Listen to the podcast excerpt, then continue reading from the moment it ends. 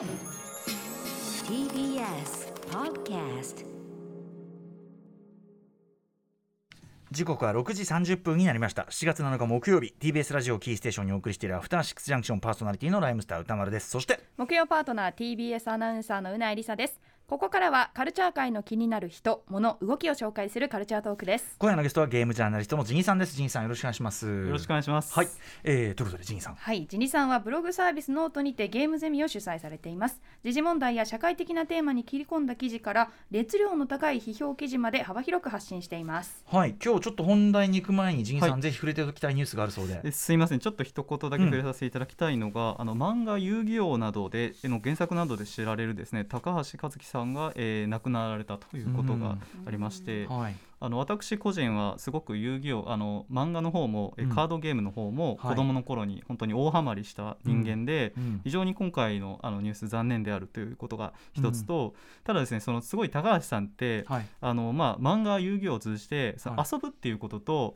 でまあ、あの命の取り合いをあるという戦争、うん。この境界を非常によく考えられてストーリーに反映されてた方なので、うん。ちょっと今回、えっと「僕らのウォーとゲーム」という題しうん。タイトルでゲームと戦争の可能性について関係性について語らせていただくんですが、うん。そこでも非常に、まあえー参考になる方があの作品を作られてるっていう感じですね。なるほどね、うん。はい。わかりました、まあ、まずはねちょっと高橋さんご冥福をお祈りしたいという感じですかね。はい。ということで先ほどもおっしゃってましたが今回は、えー僕らのウォーとゲームということでゲームと戦争ゲームとその世界の紛争、えーどういう関係なのかみたいなお話を伺っていきます。陳さんよろしくお願いします。よろしくお願いします。ここからはカルチャートークですゲストはゲームジャーナリストのジニさんですよろしくお願いします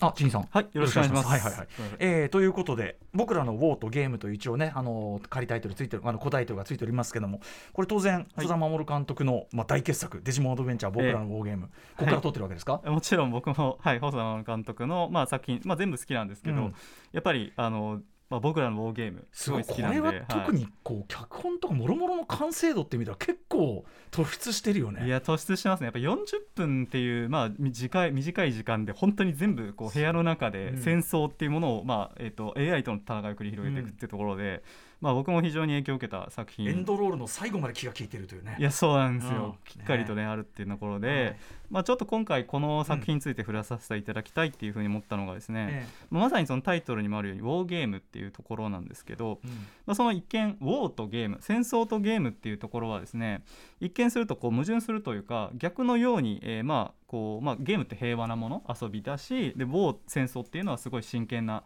過酷なものだっていうところがあるんですけど実はですねこの細田さんまあ、あのもちろん歌丸さんご存知だと思うんですけど、うん。その後の「サマーウォーズ」と含めてですね、うんうん。非常にこの、えっと、ウォーとゲーム戦争と、えっと、ゲームっていうものがかなり近いものなんじゃないかっていうようなですね、まあ、そういう解釈もできるような描写がありまして、えっと、例えばですねその、まあ、どちらの作品もですね、まあ、いわゆるそのインターネット上で発生したこう人工知能のような、まあ、あの前者はデジモンディアブロモンですけどディアボロモンですけど、うんまあ、その AI がですねこう人間に対して核ミサイルを撃ったりとかあるいは核施設を攻撃するっていう、まあ、とんでもないまさに戦争を仕掛ける内容なんですけど、うん。一方で彼ら本人はいやいやこの AI, からするとこれは遊びじゃないかとただのゲームだよってことを言ってくる。でこれが要は人間からするとすごい怖いというかめっちゃ不謹慎だなみたいなうん。風に感じられるんですけど実はですねこのストーリー全然突拍子がないなっていうのが、あのー実はゲームの特にコンピューターゲームの歴史を考えるとあの、うリアリティがありまして、これはあの中川大地さんが「現代ゲーム全史」という本の中でも書かれていることなんですけれどももともとそのコンピューターゲームっていうもの、まあ、コンピューターですよね。は非常にその戦争という目的の中で大きく発達したところがありまして、まあ、一応そのコンピューターの理念としては、えー近代のチャールズ・バベージの開発機関とかはあるんですけれどもあの本格的にその汎用性のあるコンピューターっていうものが作られたのが大体まずに第二次世界大戦の、まあ、直前とか最中ですよね。まあ、この時にいわゆるそのどんどん兵器が高性能化してきてですねいわゆる砲撃とかあとミサイルっていうものが作られていくとこれを計算するための装置っていう的確に敵に当てるための装置っていうものを考えられてそれがコンピューターになっていると。でこれが、えっと、例えば、えーアメリカだとエニアックとかっていう、まあ、コンピューターになってくるんですけれどもこれらってあのまさにそのどうやったらミサイルを当てるかって計算する上でですね、あのー要するにその戦争の相手というか可能、まあ、そういう試行錯誤みたいなものをうん。コンピューターの中でやってしまおう。そのシミュレーションをする。そうですねはい。うん、こと自体が言っちゃえばこうなんかね、まあ、ちょっとゲームっぽいですし、うん。実際これをですねほとんどそのまま使ってあの1947年にはですねアメリカでこの、えっと、計算機をそのまま使ってですねあのそのじあの娯楽にしてしまおうってことでそのままブラウン管娯楽装置っていう特許が取られてたりするぐらいなので、もともとやっぱりコンピューターっていうものが、えー戦争の目的で使われていたしもっと言うと、えっとその戦争がなかったら多分ゲームっていうのは作られてないんですよね。で、えっと、これって一見こじつけに聞こえるところあるかもしれないんですけれども、まあ、やっぱりそのこれチャールズ・バベッジも最初コンピューターを作るきっかけがあのチェスマシンって言ってですね、まあ、トルコのそのイカサマ機械なんですけど、うん。中に要は人間が入ってる人形なんだけど、その人形があたかも自分で考えてチェスをしてるように見せるっていうそういうまあお見せ物がありまして、うん。これを見てチャールズ・バベッジはあれじゃあ人間もチェスができるんじゃない？あのコンピューターが人間に代わってチェスできるんじゃないってことを思い考えてコンピューターって発想があったように、非常にそのやっぱ戦争もゲームも一つそのルールの中で争いをしていくっていうところは変わらない、これロジェ会話も戦争は一種のゲームだってことも言ってたりするんですけど、まあ、それがやっぱりかコンピューターっていうものの開発の大きな動機になっているとところから、うん。ウォーとゲームって実はすごい近いものがあるんじゃないっていう。まあねゲームだ将棋にしたって囲碁にしたってね、うん。うん。戦争のメタファーっていうかねそうですね。そのものだしね、うん。そもそも勝敗つけてうんうんとかね、ましてテレビゲームはやっぱり打ってなんか落とすとかさはい。そういうのがねそうですね。非常にテーマとしてやっぱ戦争実際の戦争、えーで第二次世界大戦を舞台にしたゲームとかってめちゃくちゃやっぱあったりするのインベでー。ダーとかってね敵を撃ってええもうそうですね。最初から宇宙戦争みたいなところから限定にあったんです、うん。ところがまあなんで実際その要はゲームって結構戦争をモチーフにしててちょっと怖いとか暴力的じゃないっていうことをですね結構そのゲーム特に規制派のうん。ゲーム規制したい人とかからするとそういう主張あるんですけど実はそれあながち間違いではぶっちゃけないかなっていうのが僕の中ではあります。ただしだからじゃあゲームを、えー良くないものだっていうのではなくてですねえーむしろゲームほどその戦争について直裁に真摯に考えたメディアはないというふうに、え僕は思っているので、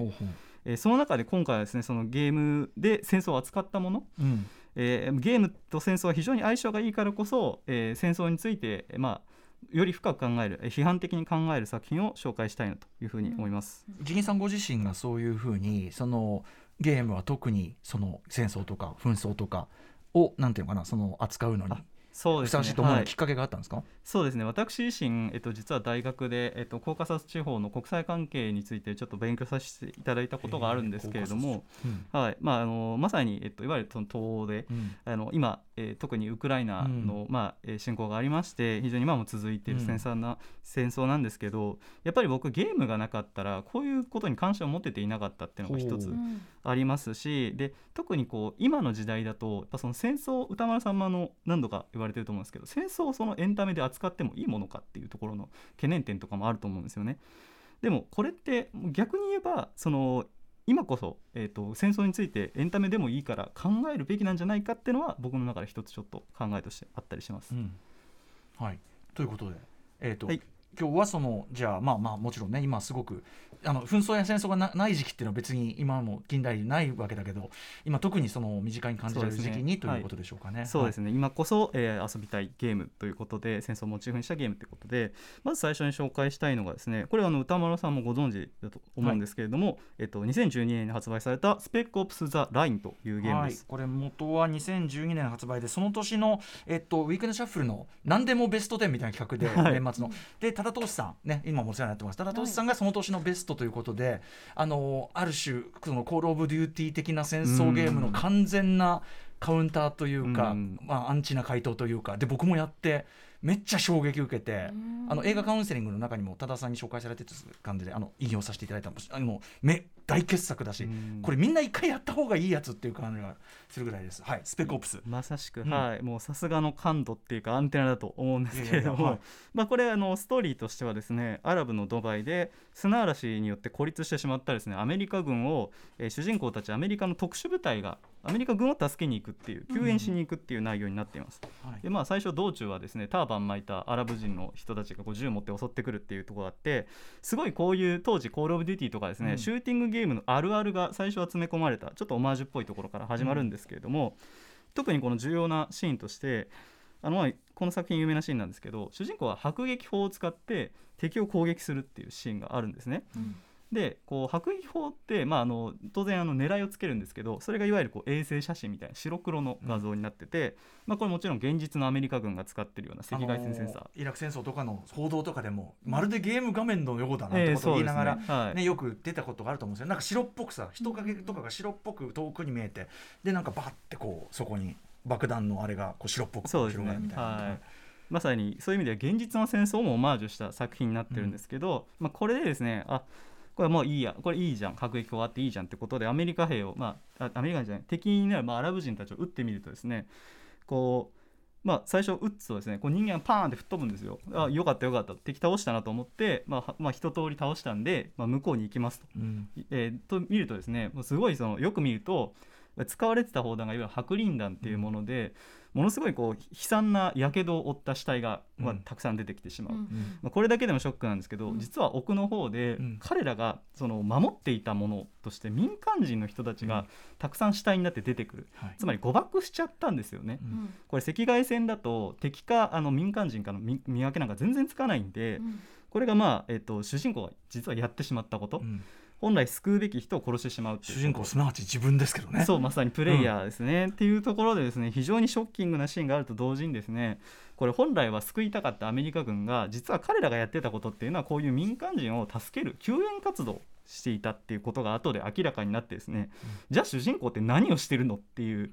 でそうそういうなんていうか戦争を起こしてしまったことに対する、えっと、なんていうかその逼迫感というかですねその罪とか責任っていうものを最終的に問われてくるっていうようなですね、非常にそういう意味ではこうアンチテーゼの色が強いゲームになってます。うんはい。まあ、最近はあの「ラストバスパート2」っていう作品敵側の視点になれるっていう作品もありましたし、まあ、日本でもあの「オーガバトルサーガ」とか非常にこう、うんクラシックなそのなんていうか戦争って何なんだろうってことをゲームのならではの表現で考える作品うん。敵味方の立場で考える作品あるんですけど、はい。まあ、こちらもですねぜひあの遊んでいただきたい作品です、ね。確かにラスアス2のあのさっき自分がやったことの結果に向き合わされる感じ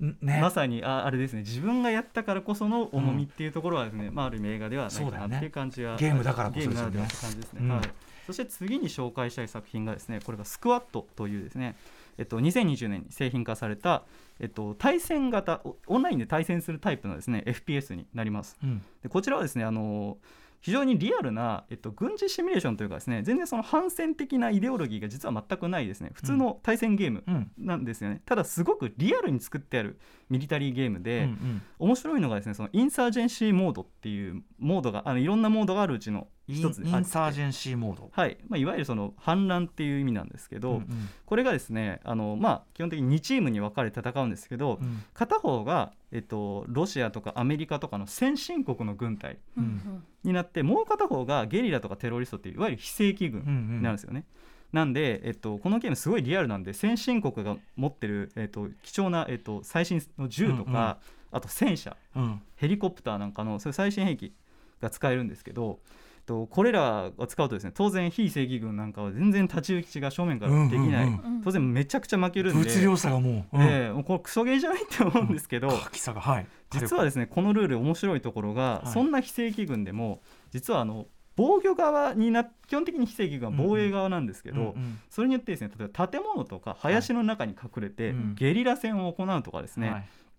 い、わゆるその地の利を生かしたその奇襲っていうのを行えるんですよね。うんうん。でさらに非正規軍側は何回でも復活できるっていうことを生かして、うんいわゆるその数での有利というか数の多さを生かした戦いもできるということで、あのこれ実は非正規軍そんなに不利じゃないというか全然こうフェアなあうんうん。の戦いが成立してしまうんですよね。ねこれまさにあの映画「ブラックホークダウン」みたいなところ思い出していただければって感じなんですけど、なんでこの作品決して反戦的なイデオロギーはないんですが、非常にリアルに作った軍事ゲームとしての結果、まさにですね現実で、まあ、アメリカがアフガニスタンやイラクで行った戦争、特にアフガニスタンに関しては20年間、まあ、戦争が続いて、えっと、確か880兆円うん。費やした、本当途方もないお金を費やして、まあ、残念ながらその残念ながらというか、うん。あまり結果が出ることなく撤退っていうことになった、うんうんこれがまあ非常にそのなんていうかこの20年間何があったんだっていうことなんですけど、どうしてそれが、まあ、アメリカほど、えーとうん。戦力で優位だったはずの軍隊が勝ちきれなかったのかっていうことをですね、うん。まあ、非常にリアルに作ったゲームだからこそですねその当事者の目線に立って、えー考えさせられるゲームということで、えっと、ちょっと、まあ、あのゲームを戦争をゲームにしてるってことは不謹慎に思われる方いるかもしれないんですけど個人的にあのすごく面白いゲームだと。やっぱりその体感できるっていうのは圧倒的にゲームのね強みだもんね。そうですね。これまさにの正規軍の立場が面白い面白いって言ったら失礼なんですけど、うんうん。あって例えば本当にこうすごい銃であの最新のアーマーとか、うん。えっと、アサルトライフルとかうん。武装していてもですねうん。やっぱ見えないところからいつ撃たれるかわからないっていう緊張感がずっとあるんですよね、このゲームは。うんうん。なのでその常に有利な戦いをしていてもですね当然死にたくない。でここのゲーム死んでしまうとですねずっと何十秒も復活ができなくなったりするので、うん。あのまさにですねこの恐怖というか、うん。そういう心理的な、えっと、どちらの立場に立ってもそういう心理的な抑圧があるっていうことを体験できる作品になっていると。はい、えースクワットですね。はいえーそしてじゃあちょっと駆け足になりますがもう一作いきましょうか。はい、で最後に紹介したいのはですねこれ多分ここまでで一番有名な作品だと思うんですが「えっと、アンダーテール」ですね。はい、こちらは、まあうん、あのもうお二人もご存知この番組でも何度もねね、取り上げて紹介されてますから、はい。作品なんですけれどもいわゆるまあ誰も傷つけなくてもいい RPG っていうことで、うん。えっと、トビー・フォックスっていうアメリカの、えっと、今30ぐらいかなの青年が作ったほぼ一人で作ったインディーゲームになるんですが、まあ、このゲームの特徴として、まあ、このゲームすごいそのいわゆるあのマザーから強い影響を受けたって本人も、あの開発本人も語ってるようにですね、まあ、マザーっぽいこうちょっとシュールな世界観で、うん。まあ、モンスターと戦ったり戦わなかったりできるっていうゲームになってる、まあ、つまりそのモンスターとですねあのモンスターに対して普通に攻撃をすることもできるんですけど一方で話し合いっていうこともできてうん。その会話の内容によっては敵を倒さずとも、まあ、そのままもうお互いここは引こうぜってことで、まあ、あのしあの戦戦闘を終わらせることができるっていうシステムがあります。うん。であの僕は非常にこのなんていうかこの作品のいいところとして実はこの作品、まあ、アンダーテールの前までも敵を倒さなくていいとか傷つけなくていいゲームって結構非暴力なゲームって結構ありままあ、して、メタ RPG というか RPG 批評そうですね。RPG みたいなものは心先行としてはあったけど。ありますね、うん。はい、まさにこの、まあ、モチーフにしたマザーなでも例えばこう敵が死なずに気絶するっていう描写になっていたりとかあるいはですねそのトビーさんも非常に影響を受けたって言ってる女神転生。うん。あのいわゆるそうですね。この作品のすごいところとしてはその敵に、まあ、悪魔っていう存在がいるんだけど悪魔と、えー悪魔が求めるものとかあるいはですね会話に応じることによって仲間にできるっていう仲間システムっていうのがあるんですけれども、まあ、これを影響を受けながらもただアンダーテールのすごい面白いところとしてはですねその単にこう相手が何を求めてるかっていうものをですね相手の仕草とか様子を見見るとですねちゃんと分かるというか相手が何を求めてるかちゃんと考えれば、えーそまその場ですぐに停戦ができるというところだと思います。どういうことかというとなんていうかお笑い帳っていうなんかおっさんと鳥が合体したみたいなちょっとユユーモアあふれるやつが敵で出てくるんですが、うんこいつに対してどうしたら停戦できるかと言いますとあのなんかいろんな選択肢があって、えっとまあ、毎回攻撃するためにつまんないギャグを言うんですよね。それに対してやじるとか、うん。こっちもギャグで対抗するとかあるんですけど、うん。正解は愛想笑いをしてあげるとか。うんうんうん。あるいはこうナブサブルックっていうすごい落ち込みがちなダウナーな幽霊がいるんですけど、こいつはですね1回2回こう励ますってコメンコマンドがあるんですけど1回2回励ますだけじゃダメで4回ぐらい励ましてやっとあそっかまあ俺は生きてていいんだねみたいなことを言って停戦できるってことがあったりするという感じです。うん。なんでまあ本当にそのこういうですね状況で、えー非暴力で居続けられるのかっていう、うん。まあ、その相手のことをちゃんと考えてうん。非暴力になれるかっていうところですごい面白いゲームだと思います。しかも非暴力チョイスが決してその報酬目当てっていうかその得だからやるわけじゃないとこってことですね。そうなんですね。ね。はい。大体こういうゲームって非暴力になったらそれプラス報酬を上乗せしてくれるんですけど、うん。このゲームは逆に報酬をですね全部なくなっちゃそううんでいう誘導はしてないのにね。全くない、はい。うん。え経験値もゴールドもゼロなんでどんどん主人公はきついんですがそれでも非暴力でいられるのかっていう末に迎えるエンディングの良さ、これぜひ体験していただきたいって感じですね。はいということでちょっと今日あの時間短めで申し訳なかったらジニーさん。でも、はい。まあこの時期に大事な話していただいてありがとうございます。スペックオプスとかねまたやれるといいんだけどねあれちょっとね PS3 時代のやつだから。そうですね。もううん本当になんていうか、今でこそやりたいね。名作ゲームって感じな今こんですけど。そリなんかはい。リマスターリメイクなんかそういうのしてもいいぐらいだと思うんですけどね。ねしてほしいですね。まあスチームだと今でもね、うんうん。一応まああ。元のまま遊べますけど。そうなのね。はい、はい。ぜひちょっとうなさんもこれスペックオプスは本当におすすめです、はいちょっとシナリオ気になりましたね。ということで Jiniさん最後にお知らせことなどお願いしますはい、えっと、ノートで記事を書かせていただいてるんですが、まあ、まさにちょっと今回話題に今話題になっている「トップガンマーヴェリック」のうんレビューも書かせていただいているので、ぜひよければこちらも読んでいただければと思います。はいということで、えー本日のゲストは GM ジャーナリストのジニさんでしたありがとうございました After Six Junction.